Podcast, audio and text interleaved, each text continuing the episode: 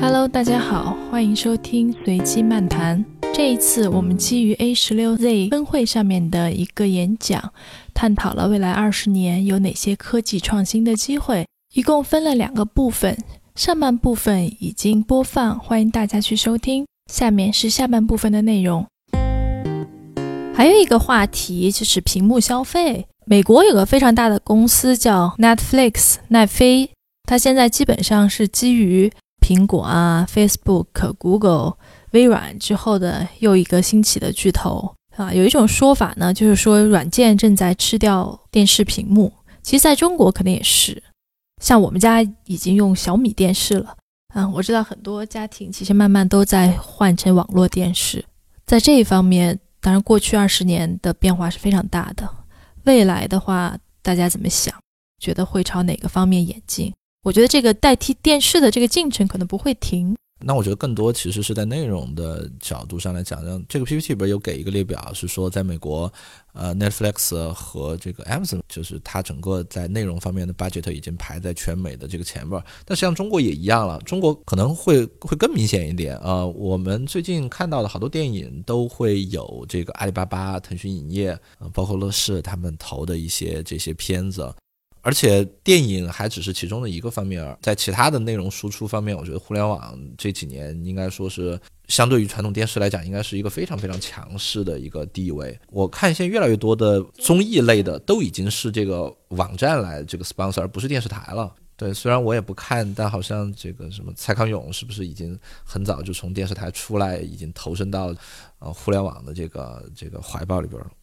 其实可以看到很多现象，就是很多明星主持人，他们其实已经脱离了原来的那个体系，然后他们来开始开自己的电呃影视公司、制作公司，然后来做自己的这个节目。我昨天跟朋友聊一个很有趣的现象，就是一个传统的老牌的咨询公司，原来他们可能最大的一块业务是整个电视的收视率嘛，但是他们现在主要在做的是为这个中国的这些呃视频的网站的平台来去研究他们的自制内容，来去做这方面的研究。对慧姐说的这个，也就是也也在说，整个的广告的投入、广告花费的倾向，已经从电视台慢慢的向往这种视频网站、视频内容去倾斜。前两天我还看那个有个报道，就今年出了 YouTube 最挣钱的十个人，排第一名的是一个七岁的小男孩，专门做玩具的测评啊，他叫 Rise Toys Review。小男孩一年可以赚两千两百万美金。去年其实他已经排在前十了。去年他是一年赚了一千万美金，今年又已经翻倍了。所以其实不光是说在，呃，人们在屏幕消费的时间上倾向于网络，整个的产业链和价值也在慢慢倾向于网络。其实还有一个特别有意思的例子，就是电竞直播。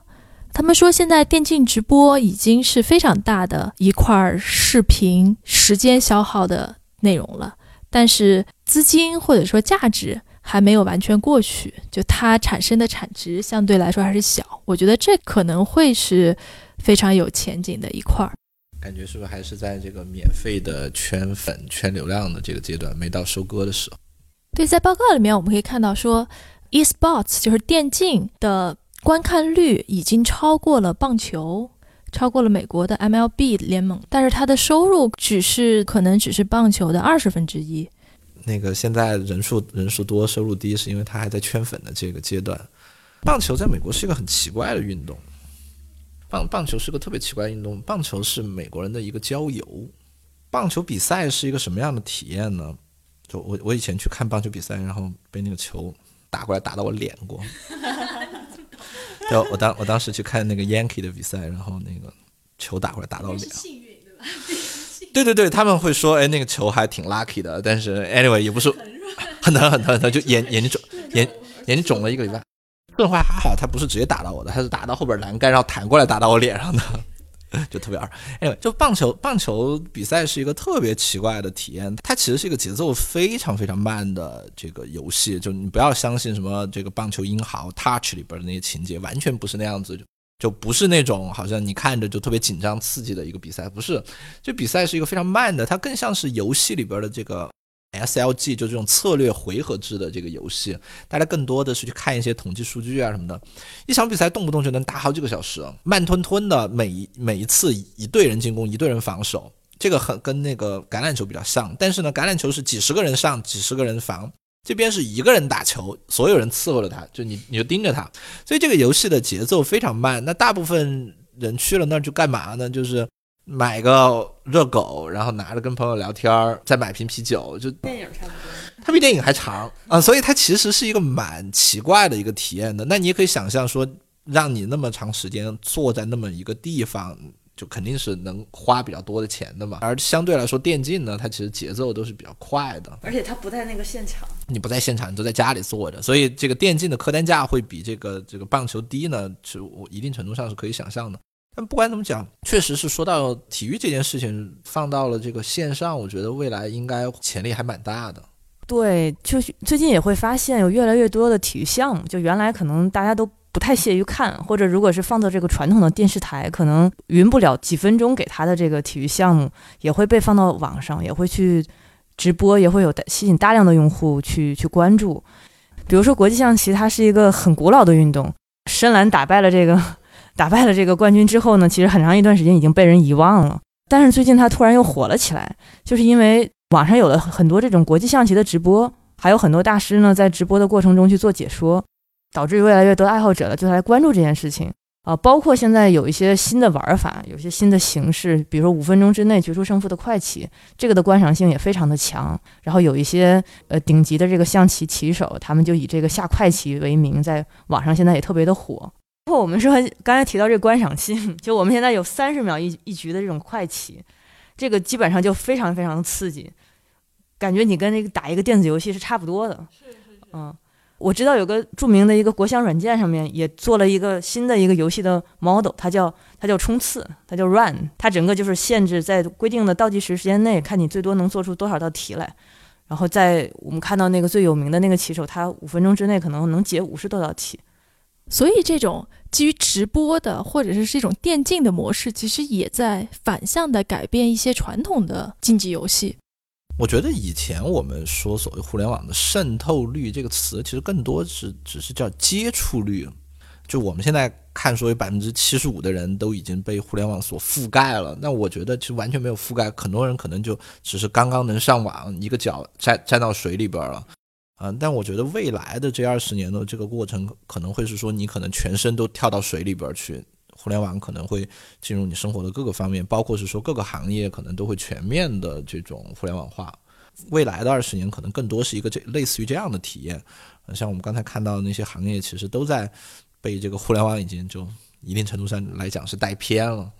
接下来我们讨论了有可能在未来二十年对于人类发展起到决定性作用的两个技术，一个是机器学习。一个是区块链，哎，为什么把 machine learning 和 crypto 放在一起？不知道，可能确实，嗯，站在现在这么一个时间点上，这两个东西是给大家可能性最大的吧，因为他们俩都属于一些一个比较底层的一个一个一个东西，就它并不是一个简单的一个一个模式，让有一个公司可以做出来。这两个基本都是 infrastructure 这类的，都是可以渗透到各种不同的这个。业务场景里边，这个 PPT 里边理解是觉得 crypto 这个东西呢，它它更像是一个 Internet 的一个加强版，它是一个建立在 Internet 之上的一层网络，它也是去中心化的，它也是分布式的，但是呢，它增强的呢，主要是它有一个所谓的内建的一个信任的一个机制，这是他认为 crypto 特别重要的一件事情。据说 machine learning 这个事情，对吧？就我们已经知道它可以用在。任何的这个领域上边去，而且我们看从 Google 最近的一些尝试来讲，这个东西的可移植性其实不得不说就比我一开始认为的会强。最早他们做了那个 AlphaGo，那我会觉得啊，好奇怪，你为什么一开始要做围棋这么一个领域？这个东西有有有没有任何的可移植性？它还能拿来干什么？但是我们最近发现说，他又开始拿类似的这个 DeepMind 又又做另外一个叫 AlphaFold 的东西，他们去参加了一个生物医学方面一个蛋白质测序的一个一个比赛。那当然。没有意外的是，他们就得了第一嘛。然后那个比赛是一个做了二十年左右的一个比赛，啊，他们就甩开第二名的那个距离就差不多，据说能跟整个二十年里边这个大赛成绩提升的总总提升那么多，这个进步还是非常大的。而且更多的是说，它让我看到一个可能性是说，它不但能解决难的问题，而且它的这种智能看起来某种意义上是可移植的。啊，这个我觉得就给大家的这个想象空间就更大了。所以从历史的经验来看，我们现在很多对啊机器学习和加密货币的。应用层面的猜想可能都是非常初级的，或者是说非常有限的，它可能会远远超出人类的想象。可能二十年前谁也不会想到说我们今天的生活是怎么样的，互联网或者是个人电脑是如何真正的去影响每个人的生活。老人又可以卖弄一下，差不多二十年前，当时有个蛮有意思的事情是中国曾经做过一次比赛啊，他把一些志愿者关到只有网络的房间里边，没有电话。只有网络，每人给他们一千块钱的预算，我还记得这个数，因为当时我觉得一千块钱好多，给他们一千块钱的预算，然后说你们需要在这边生活三天，没有水，没有吃的。我我记得好像当时这一帮志愿者里边只有一个人过活了，大部分的人最后就虽然他可能也有一些，因为去参加这个活动的嘛，都是一些早期互联网的一些这个使用者，他们其实也会去聊天，会去呃论坛这样的地方，但是。大部分的人居然在三天里边没有办法找到人给他们送吃的和送水，啊，你再想想今天，对吧？就这个宅男可以宅在这个家里边，有各种外卖，有各种的这个电商，他可以完全很 happy 的就在家里边待一辈子，我觉得都都是 OK 的，嗯，所以互联网绝对是一个可以超出大家想象的一个事情。那未来这二十年会是什么样子？确实，现在做的任何的这个预言可能都会是错误的。所以最后这个报告的题目叫做 "The End of the Beginning"，就是这只是一个开始阶段的序幕，也就是说故事才刚刚开始